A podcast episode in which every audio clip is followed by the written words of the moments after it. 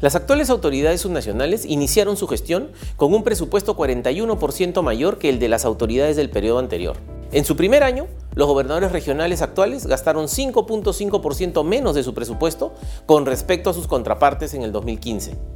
Similar situación ocurrió con los gobiernos locales con 3.6% menos. Una fuente muy importante de los recursos con los que disponen los gobiernos regionales y locales proviene del canon y otras regalías, destacando la renta minera con 65%. Considerando que esta fuente de financiamiento está condicionada a la ejecución de obras tales como comisarías, hospitales, postas, colegios, entre otros, se podría esperar que las regiones que más recursos reciben por canon tengan mejores servicios públicos o cuando menos gasten más en esos sectores. Entre el 2019 y el 2020, la ejecución presupuestal en Cusco, Arequipa y Ancash, las tres regiones que más recibieron por canon, se encuentra entre las que tienen menores niveles de ejecución en los sectores de educación y salud, a nivel regional. En el caso del canon y las regalías, una explicación sencilla está relacionada con que los votantes no se enteran del incremento de los beneficios de la región lo que limita una mayor exigencia por obras públicas a sus autoridades. Allí, la clave es la falta de transparencia.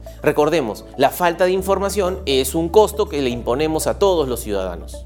Si esto es así, Además de identificar que las gobernaciones y municipalidades que más canon y regalías reciben son las que menos desempeño fiscal tienen en los principales servicios públicos básicos, podríamos presumir que serán además las que más corrupción e inconducta funcional presenten. Utilizando los resultados del daño patrimonial por corrupción estimados en el estudio que hemos hecho en la Contraloría General de la República, identificamos una marcada correlación positiva entre variables de canon y corrupción, que se robustece cuando comparamos solo a nivel de los gobiernos locales. Piura, Cusco, Arequipa y Ancash acumulan el 31% del total de los recursos percibidos en el 2020 por concepto de canon, sobre canon y regalías.